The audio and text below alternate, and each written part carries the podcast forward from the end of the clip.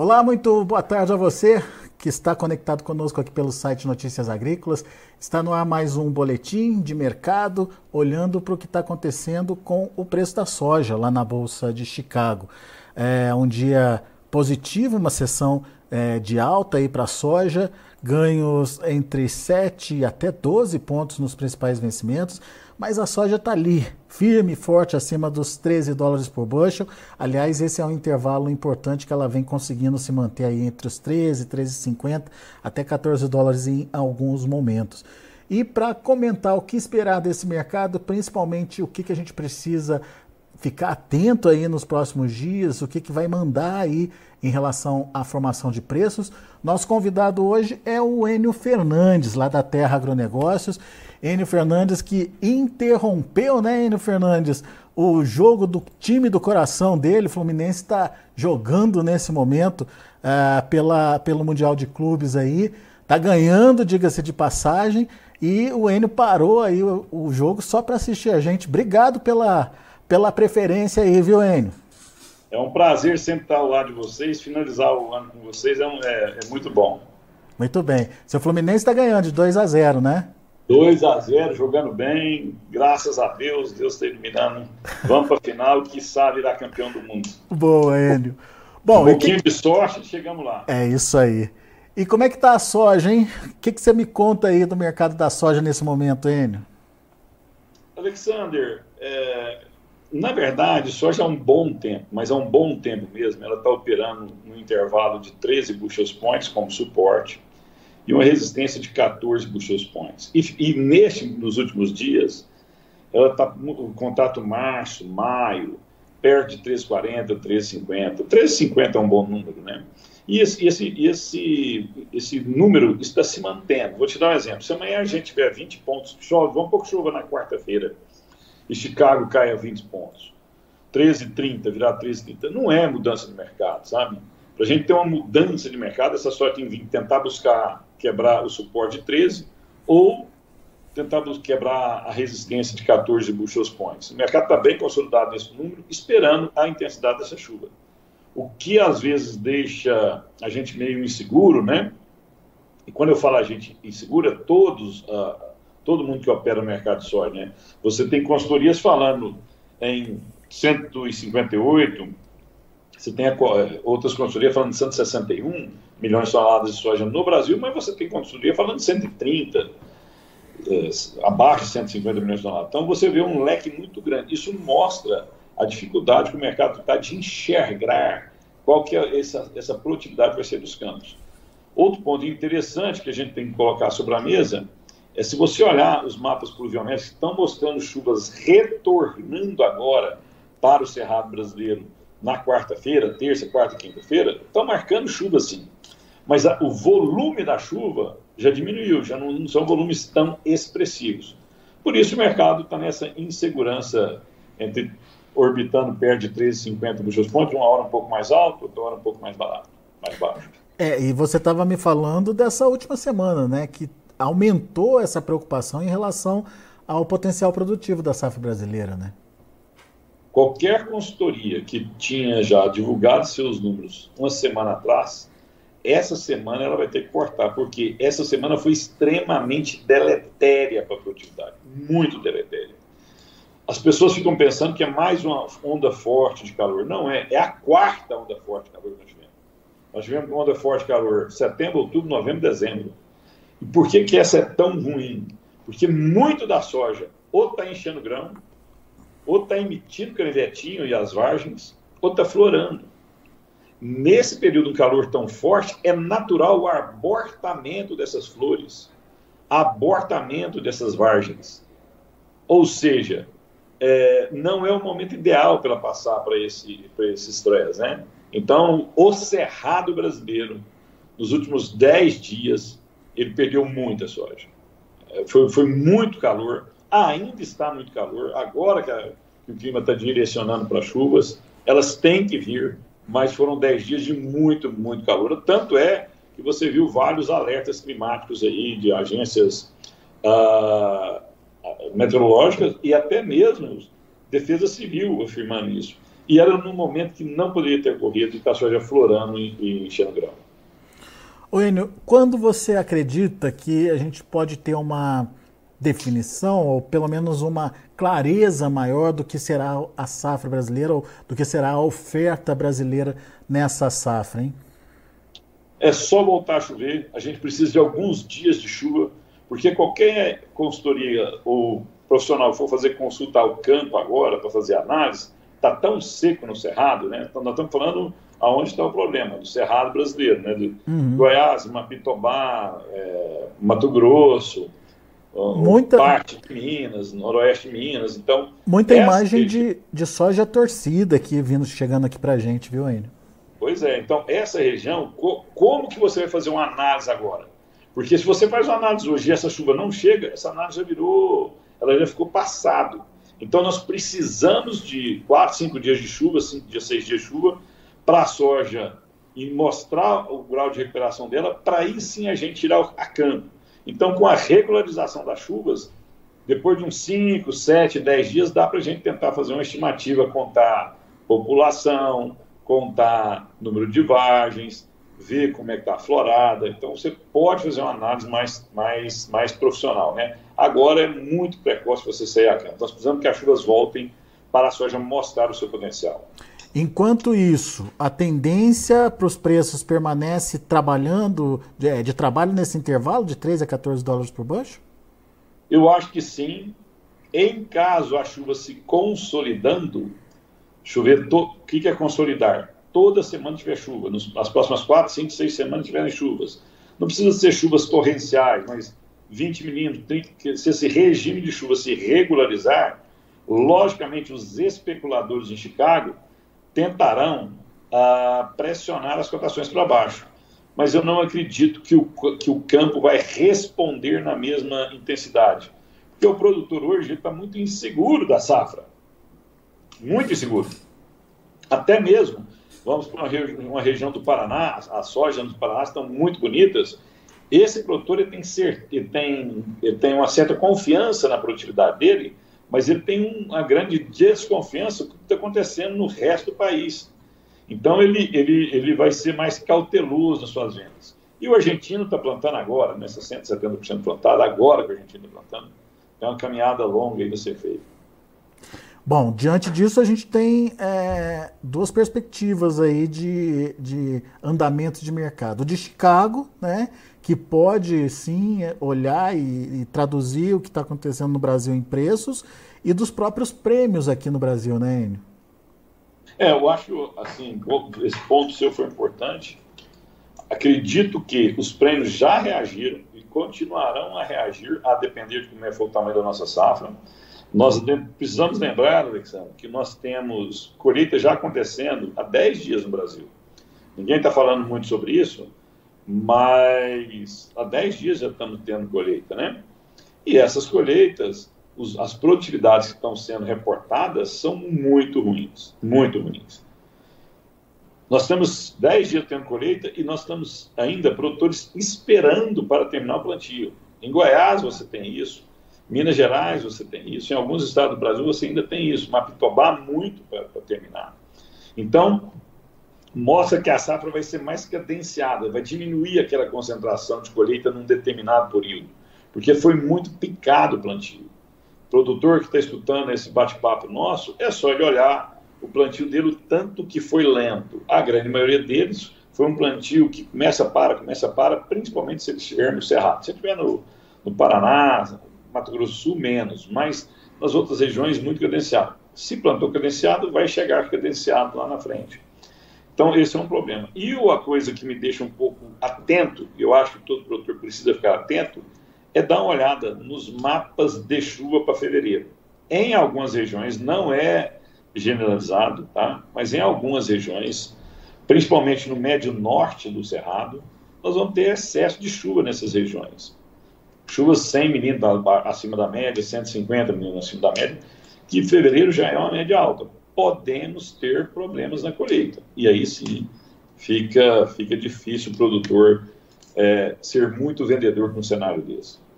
É, e, e diante desse, é, desse cenário que você trouxe aí para gente, diante dessas expectativas, que, que você acredita que pode acontecer com o preço ou, ou ainda é uma incógnita ainda? Não, o preço, que eu te falei, no atual cenário, no atual cenário, com os números que a gente tem na mão, ele tá, ele tá, e, e, não é de hoje. Você pode acompanhar nossas entrevistas, você pode acompanhar os nossos dados, ou, ou até mesmo o comportamento de cargo dos últimos meses, né? Ele está comportando de 13 a 14 bushel points há muito tempo. Agora está muito perto de 13,50. Se realmente essa chuva não se consolidar, se, essa, se essas, a gente tiver mais problemas uh, com a safra brasileira, e que pode ser problema? Uma onda de ferrugem, chuva na colheita, ele vai buscar preços perto a 14 e tentar romper hum. 14 bushel points. Vai tentar romper os 14 bushel points. Um clima mais tranquilo, mais ameno, toda semana chovendo, nos próximos três meses, o mercado vai dar credibilidade à produtividade brasileira ele vai, ele vai se aproximar de 13 bushel points. Aí vai depender muito do produtor. Qual vai ser a velocidade dele de venda ou não. Se o produtor acreditar que a safra não vai ser tão ruim, ele vai vender, ele vai tentar quebrar os 13 bushel points. Mas você acha que esse ano tem aquele mesmo problema do esse ano, o próximo ano, tem a, o mesmo problema que a gente teve esse ano, uh, com concentração muito grande aí de oferta ainda? Não, não acredito a safra foi muito picada, é uma safra menor, é uma safra que vai chegar cadenciada ao mercado. Logicamente, logicamente, em alguns meses, em algum período, nós vamos ter concentração de oferta. Mas nós estamos falando de um período curto. Não foi igual ao ano passado, não foi igual a safra do ano passado, porque a gente lotou os portos de março até setembro. Não acredito nisso até porque é, chegou em setembro, a gente começou a exportar milho, os números de milho foram muito fortes, os nossos portos é, operaram a pleno. Nós, nós exportamos muito soja, milho e açúcar. Então, assim, e, e, além das outras culturas que a gente exporta, então a gente operou a pleno muito, muito tempo. Agora, também não quer dizer, a, a, a gente está está falando num canal que nem o seu, que tem uma visibilidade enorme, gigantesca, não quer dizer que os portos vão estar tranquilos. Não é, não é nada disso. Não é nada disso. Eu só estou falando que eu não acredito que seja tão desesperador que foi o ano passado.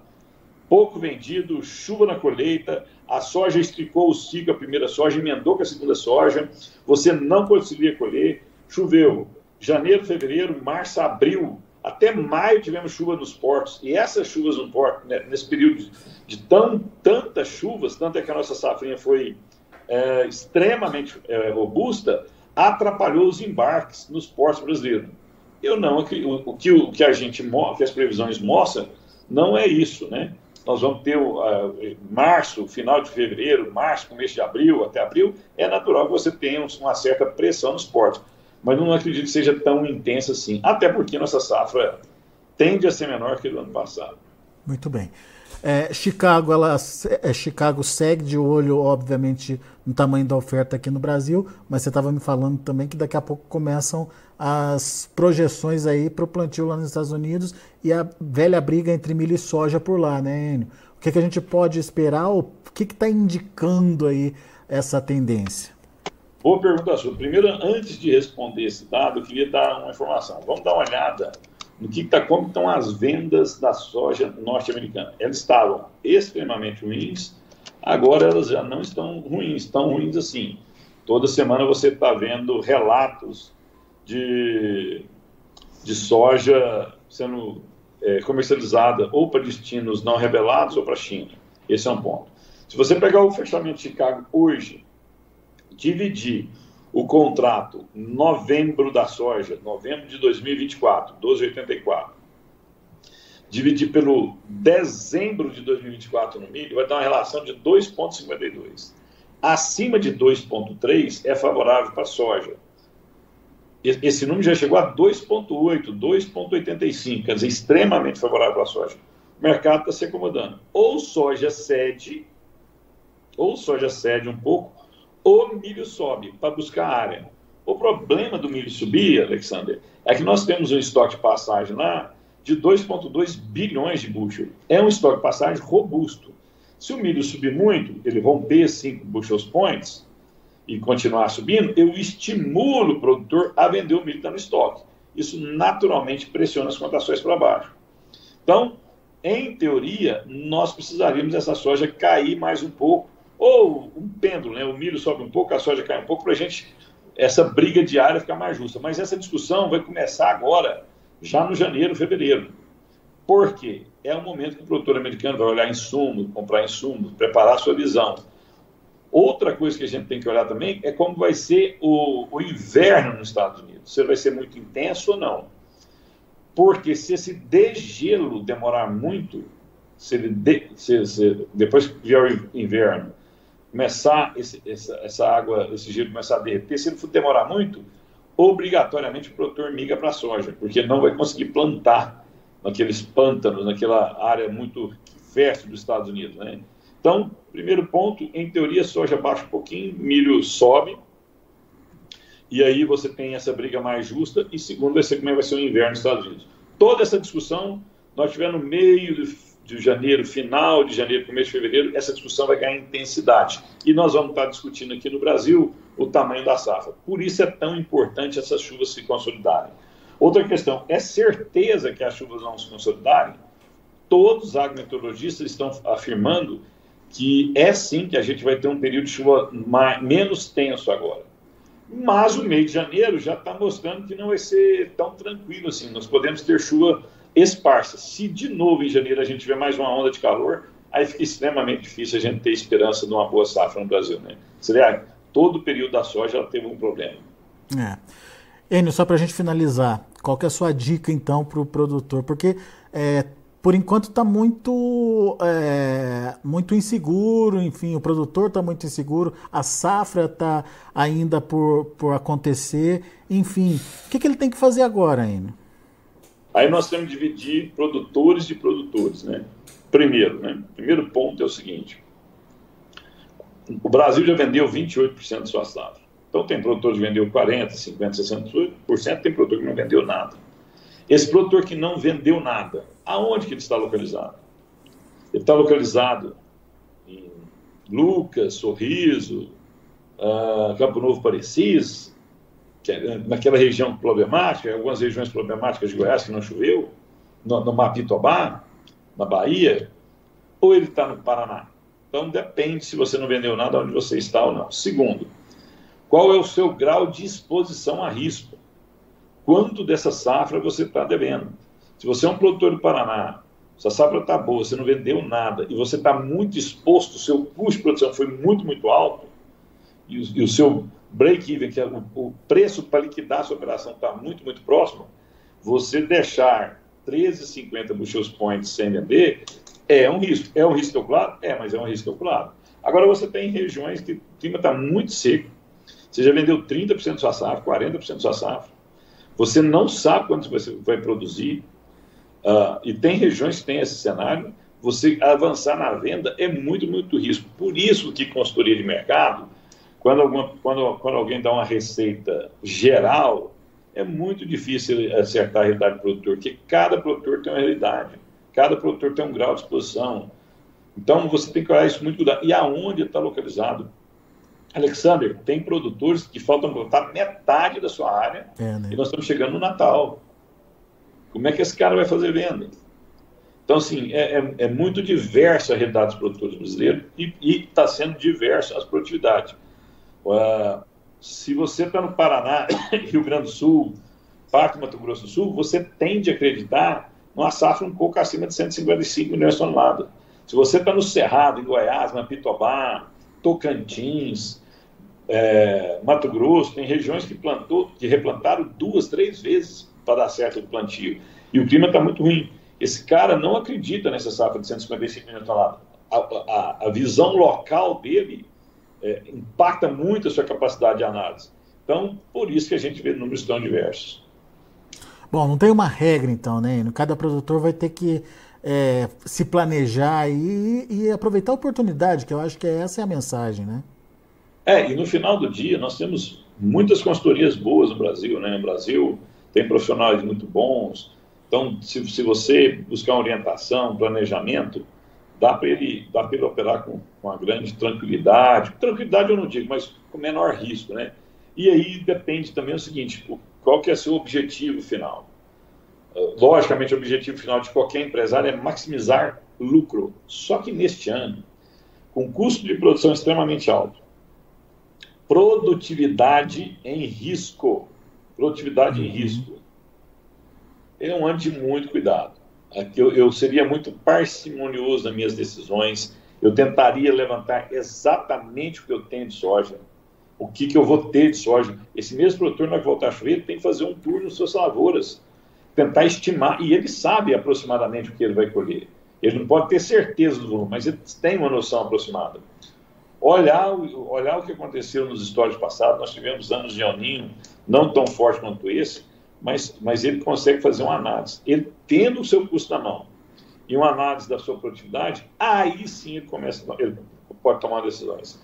E vou te falar um negócio: muita região do Brasil, muita região do Brasil pode ter problema de liquidez desses produtores. Alguns produtores não conseguirem cumprir todos os compromissos que são assumidos. Até porque, como eu te falei, tem regiões que as produtividades vão ser extremamente ruins. Muito bom. Meu amigo Enio Fernandes, muito obrigado pela sua participação mais uma vez conosco, muito obrigado pela parceria aí ao longo desse ano de 2023. Um grande Natal para você, para toda a sua família, para a sua equipe aí na Terra Agronegócios e estamos contando contigo aí para 2024, meu amigo. É sempre uma honra estar ao, ao lado de vocês, um fantástico Natal, um maravilhoso 2024 que esse seja um ano transformador, que daqui para frente a gente tenha anos cada vez melhores. Muita luz divina a todos. Muito bom. E que seu Fluminense possa ir mais longe, hein, Enio? Deu, bom, a vida é por step, né? Ganhamos a Libertadores da América, chegamos à final. Só de você chegar na final da, competição que representa o Campeonato Mundial, já é uma vitória para todos. Todos os dois times chegaram na final. Agora é um pouquinho de sorte e intervenção divina para a gente ser campeão do mundo. Tomara, tomara que se concretize. é isso aí, Enio. Grande abraço, meu amigo. Até a próxima. Um abraço. Tchau, tchau. Tá aí. Enio Fernandes, Terra Agronegócios aqui com a gente, torcedor do Fluminense. Fluminense passando mais uma etapa aí, é, seguindo para final do Mundial de Clubes aí. Parabéns ao Fluminense. Bom, é, deixa eu contar para vocês como encerraram as negociações lá na Bolsa de Chicago. É, foi um dia de fechamento positivo para soja por lá. E a gente ah, tem na tela um pouquinho do que aconteceu com soja, milho e também o trigo. Ah, por enquanto, a soja segue aí do lado positivo da tabela. Vamos ver na tela então. Janeiro, 13 dólares e 27 centos por bushel, 11 e 25 uh, de alta. Para março, 13 dólares e 40 centos por bushel, 8,5 de elevação. Para maio, 13 dólares e 50 centos por bushel, 7,75 uh, de elevação. E o julho, 13 dólares e 56 centos por bushel, 6,25 de alta. Tá aí então essa variação uh, mostrando que a soja segue firme acima dos 13 dólares por bushel. Vamos ver o milho. Para março, 4 dólares e 77 centos por bushel, milho perdendo 6 pontos. Para maio, 4,89, queda de 5 pontos mais 75. Para julho, 4 dólares e 99 centos por bushel, perdendo 5 pontos mais 25. Para setembro, 5 dólares e 1 cento por bushel, queda de 4 pontos. São os números do mercado do milho lá na Bolsa de Chicago também. E para finalizar, a gente tem o trigo. Para maio, 6 dólares e 28 centos por bushel, perda de 11 pontos e meio. Para julho, 6 dólares e 33 centos por bushel, 10,5 de queda. Setembro, 6 dólares e 43 centos por bushel, 9,5 de recuo aí nos preços do trigo lá na Bolsa de Chicago. São os números de hoje de finalização uh, dos preços lá na Bolsa de Chicago. A gente agradece muito a participação de todos que estão aqui com a gente. Leomar é, Valiati está uh, dizendo que lá em Montevideo, em Goiás, 44 graus, está derretendo tudo a soja por lá, é isso que a gente está falando. É, Leomar, pelo que o INMET contou para a gente hoje, as chuvas já estão chegando, vamos torcer para que seja suficiente para pelo menos parar com esse com essa quebra que vem sendo bastante intensa aí nas regiões produtoras, principalmente do Cerrado, esse ano. Ah, obrigado pela informação e, eh, obviamente, vamos torcer para que essa nova rodada de chuva que está chegando aí seja realmente um diferencial para as lavouras pelo Brasil afora. Bom, a gente vai ficando por aqui. Agradeço muito a sua atenção e a sua audiência. Notícias agrícolas, informação agro relevante e conectada.